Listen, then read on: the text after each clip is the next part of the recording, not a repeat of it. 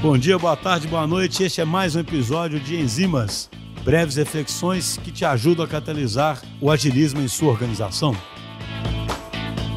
Pessoal, na medida em que a transformação digital vai se tornando um fenômeno cada vez mais tangível, que na prática significa que as empresas começam a elevar seus orçamentos na criação de novos ativos digitais e na melhoria dos ativos digitais existentes, assim como começam a fazer apostas definitivas em alguns ativos sobre os quais os seus negócios irão se apoiar, começa a surgir junto com isso uma ameaça, digamos assim, ao agilismo. E que ameaça seria essa?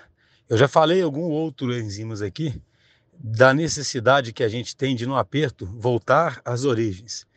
Eu diria que esse aumento de orçamento ou muitas vezes uma aposta em um ativo muito importante cria uma sensação de insegurança nas empresas e elas começam a querer voltar para suas formas tradicionais de controle. E o que eu diria para essas empresas agora é que elas deveriam fazer o contrário disso. Elas deveriam dobrar a aposta no ágil. E por que, que eu falo que elas deveriam dobrar a aposta no ágil? Porque o ágil é uma resposta pragmática a justamente o que essas empresas precisam fazer. O ágil é uma resposta pragmática à necessidade de inovar, à necessidade de aprender rápido e à necessidade de aprender a priorizar. O ágil é uma resposta pragmática à necessidade de colocar todo o time, todo mundo no jogo e fazer com que todo mundo transforme a empresa numa organização customer-centric, numa organização capaz de se adaptar. O ágil é uma resposta pragmática à necessidade de não se investir pesadamente em uma arquitetura ou um ativo que você não sabe se irá gerar valor. O ágil é uma abordagem pragmática para se fazer uma arquitetura evolutiva.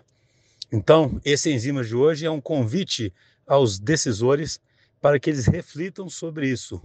É hora de dobrar a aposta no ágil.